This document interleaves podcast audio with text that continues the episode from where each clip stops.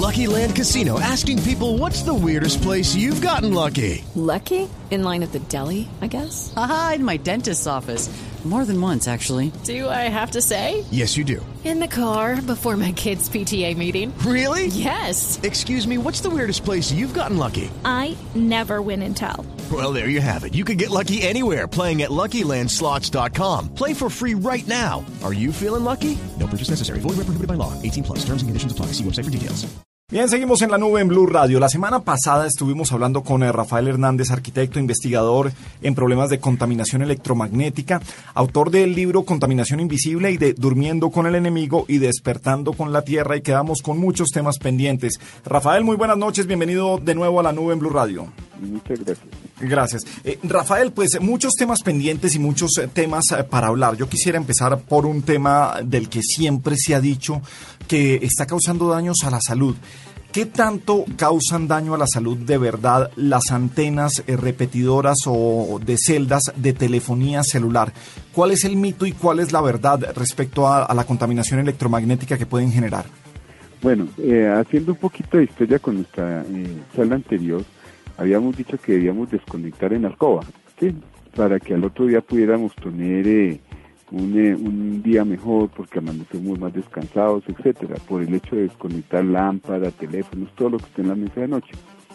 Si al otro día no amanecemos bien, entonces tenemos que mirar más cosas. Debemos ver ya la instalación eléctrica de la casa y debemos ver qué otras cosas pueden estar afectando dentro de la casa y ver el exterior. En el exterior de las viviendas vamos a encontrar líneas de, de alta tensión, de media tensión, de baja transformadores y estaciones de telefonía móvil. La primera cosa que podemos hablar de esto es, eh, es la siguiente. En los casos yo he visitado más o menos o más de 1.500 ca casas o habitaciones y en el 98% no he encontrado problemas de antenas de telefonía móvil. He encontrado más problemas por los aparatos de radiofrecuencias que tienen las personas dentro de las casas, teléfonos inalámbricos, internet inalámbrico, etcétera. Y una vez aprovecho para contarles que no, que este, que en el caso de que haya bebés no es conveniente tener aparatos de radiofrecuencia en las casas, ni teléfonos de 2.4 gigas de alto, porque van a tener, eh, van a tener problemas. Las antenas eh, urbanas, las estaciones de telecomunicaciones, están eh, construidas generalmente con muy buenas tecnologías. Hay, hay ocasiones en las que sí afectan, eso no se puede negar porque de hecho están haciendo algo que es introducir energías extrañas al medio ambiente. Estas energías pues van en la banda de RF, van por las microondas, van a las altas frecuencias, etcétera, y pues se está aprovechando una parte del espectro electromagnético natural en el que se permite meter muchas ondas, que es lo que se está haciendo, por eso salió la tecnología inalámbrica con tanto éxito, porque hay una parte de la naturaleza que nos está dejando introducir y introducir ondas, pero ¿qué pasa si esos son como vías? No las saturaremos, hay muchas cosas que no tenemos respuestas aún, pero sí hay afectación en algunas casas, sobre todo en los últimos pisos, eh, hay afectación de antenas de telefonía móvil. Eh, hay una pregunta muy frecuente y es, ¿me van a instalar una, una antena en el techo de mi, del edificio mío? Entonces eso me va a hacer daño. Aquí la respuesta es que le hace más daño a los señores que están alrededor. Eh, porque las, eh, las antenas de la, de la estación están dirigidas hacia, hacia los lados, no hacia abajo. Aunque en el edificio hay que tener en cuenta es los cuidados de las protecciones que se le puedan hacer en apantallamientos a la, a la azotea y también eh, eh, lo que son las conducciones eléctricas del mismo aparato. También debemos cuidar los lóbulos secundarios que no se que no bajen por las ventanas, por las partes metálicas y cosas así, pero son más eh, más nocivas en los edificios alrededor. Eh, estas cosas sí. eh, se están teniendo en cuenta. Sí, sí Rafael. Eh, este ejercicio, usted habla de los teléfonos de largo alcance 2.4 y uno desde la ignorancia tendría a pensar que un inalámbrico, o perdón, que un celular, sobre todo los teléfonos inteligentes que emiten y transmiten ondas a todo el, todo el tiempo tienen incluso un mayor alcance. ¿Es esto igual de perjudicial para, por ejemplo, apartamentos donde usted menciona bebés? Sí, claro. Mira, eh, el último teléfono inalámbrico dentro de las casas que se consideró que no era nocivo con el medio ambiente fue el de 900 megahertz. ¿sí?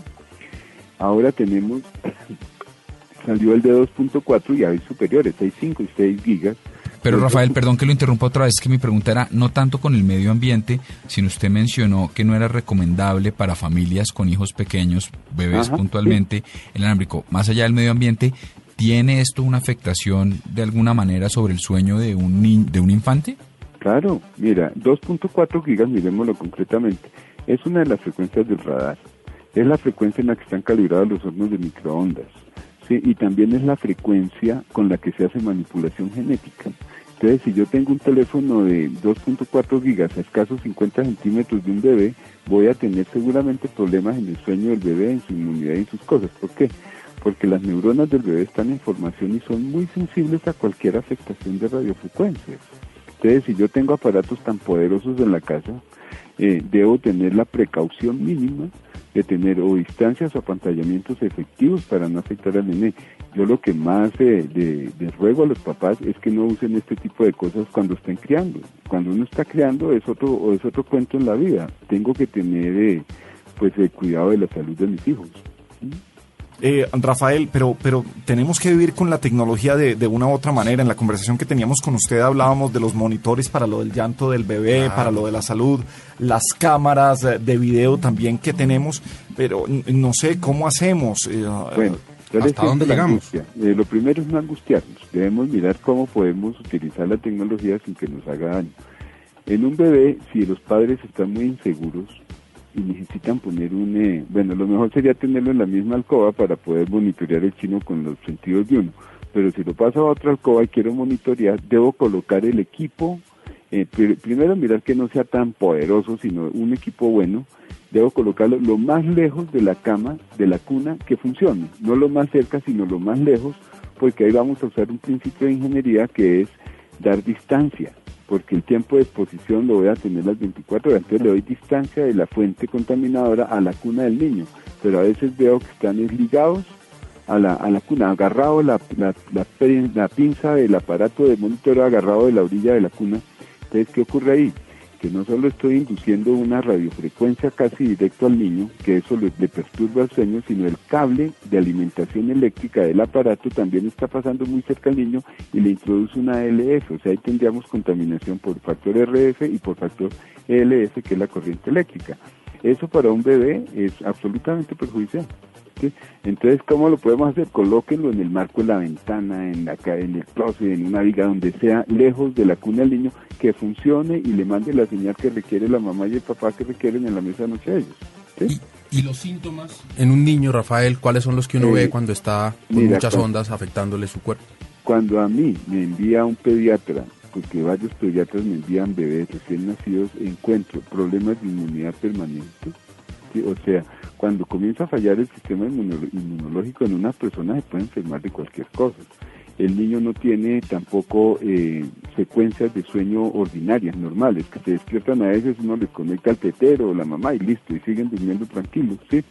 No, comienza a tener un sueño alterado, comienzan a, a existir una serie de problemas, pero lo más increíble es la inmunidad que le produce cualquier problema respiratorio, lo que sea. Un una baja inmunidad es eh, la puerta para cualquier cantidad de problemas. Rafael, Eh, Rafael, sí, quiero preguntarle, lo que pasa es que mucha gente le atribuye a ciertos males como no dormir, las enfermedades, otro tipo de cosas. Llegan hasta el punto de pensar en brujería antes de pensar que los aparatos electrónicos, eh, la tecnología, pues está perturbando el sueño o está causando enfermedades. ¿Hay algún tipo de campaña de concientización para que la gente tal vez se cuide un poco de no dormir cerca de estos aparatos, de regular estas, estas cosas en su hogar para no afectar el sueño ni la salud de los, de los niños? ¿O no se hacen campañas para conocer el tema? Bueno, mira, existen algunas recomendaciones ya en algunos aparatos de telefonía. en- Vienen algunas recomendaciones sobre el uso y sobre el- la prevención que hay que tener. Un teléfono celular no se le debe dejar a un niño a usar hasta después de los 12 o 15 años. Entre más viejo use el teléfono, mucho mejor. Pero campañas eh, exclusivamente no. Yo estoy en una campaña de educación permanente desde hace 15 años con estos temas, por eso saqué los libros. En el último libro estoy mostrándole a los padres cómo pueden hacer un apantallamiento muy simple, muy barato, que es eh, utilizar papel aluminio por el lado reflectivo, el lado más brillante, se coloca hacia la fuente contaminadora, no importa que sea una estación de telefonía móvil, no importa que sea una antena de internet, algo así, ¿sí? Puede uno reflejar las ondas y en los equipos marca cómo cae la onda. También, por ejemplo, si tengo estaciones de telefonía muy cercanas, incluso las empresas operadoras deberían pensar en la protección de las áreas aledañas de las construcciones que van a ser afectadas. Existen eh, que se les colocan a las ventanas, son reflectivos para sol, pero hay unos muy efectivos para bajar eh, radiofrecuencias que entran en las habitaciones, eh, persianas metálicas, hay cortinas con hilos de plata, hay pinturas que se aplican con un polo a tierra y también me hacen caer radiofrecuencias. Eh, hay una condición básica que le digo como arquitecto a la gente, utilice los materiales más naturales del mundo. Sí, por ejemplo, eh, cobijas de lana de oveja, si quiere tapetes de lana, si quiere eh, pisos muy bonitos de madera, ahí no importa el gasto, puede gastar un poco más, pero va a tener un piso saludable. Lo mismo con las pinturas, materiales de las casas, cosas así y sí existen muchas cosas porque tenemos que aprender a vivir con la tecnología. La tecnología nuestra no es nuestra enemiga, pero tenemos que, que usarla para beneficio y no para que nos enferme. Claro, eh, y Rafael, ¿y hay forma de que yo pueda medir de forma casera qué tan contaminada está mi casa?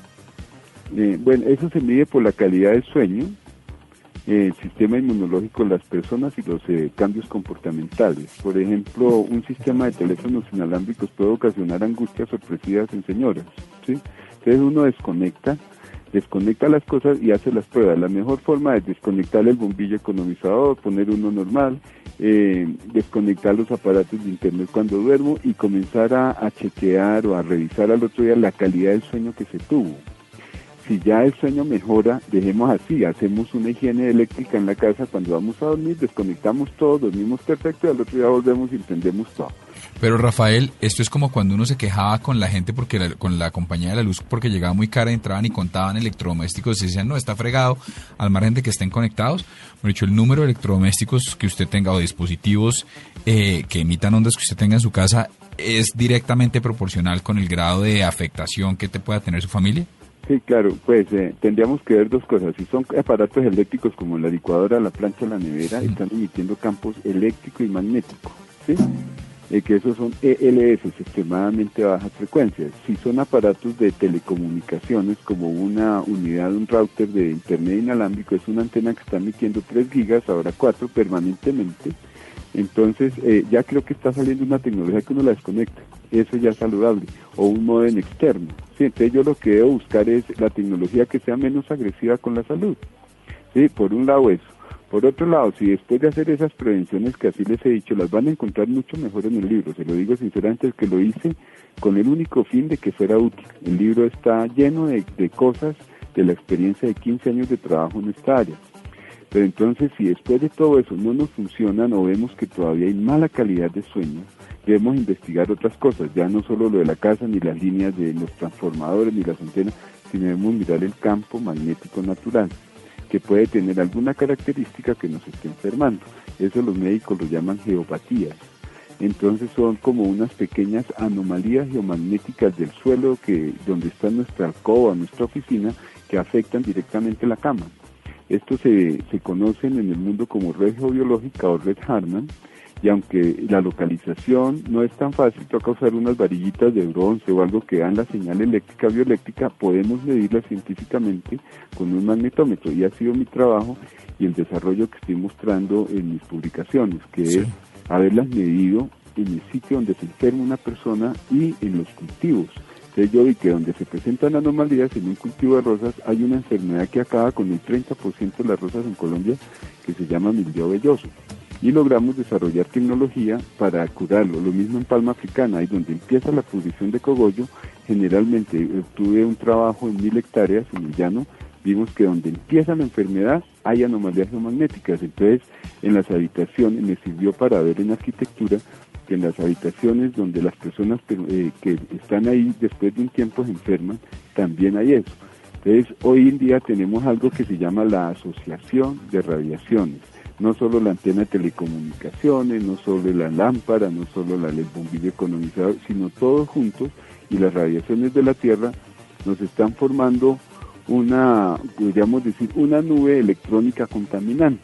Si, eso, si eso está en nuestra alcoba, entonces nuestras noches van a ser de muy mala calidad y cuando yo no duermo bien, estoy dispuesto a adquirir cualquier enfermedad, desde problemas nervios, un agarrón en la oficina por no haber dormido bien, hasta cualquier eh, enfermedad grave.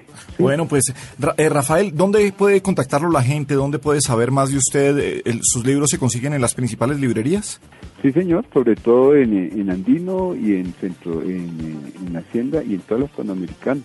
Contaminación invisible y durmiendo con el enemigo y despertando con la tierra. Y Durmiendo con el enemigo y despertando con la tierra es mi último libro y está 15 años de trabajo en todas estas áreas. Sí, ¿y tiene alguna página de internet o un correo donde la gente, porque me imagino que habrá muchas página, preguntas? Pero el nombre es un poco enredante, entonces saqué una, yo soy Rafael Hernández Moscoso, entonces pueden copiar rhmoscoso arroba gmail.com.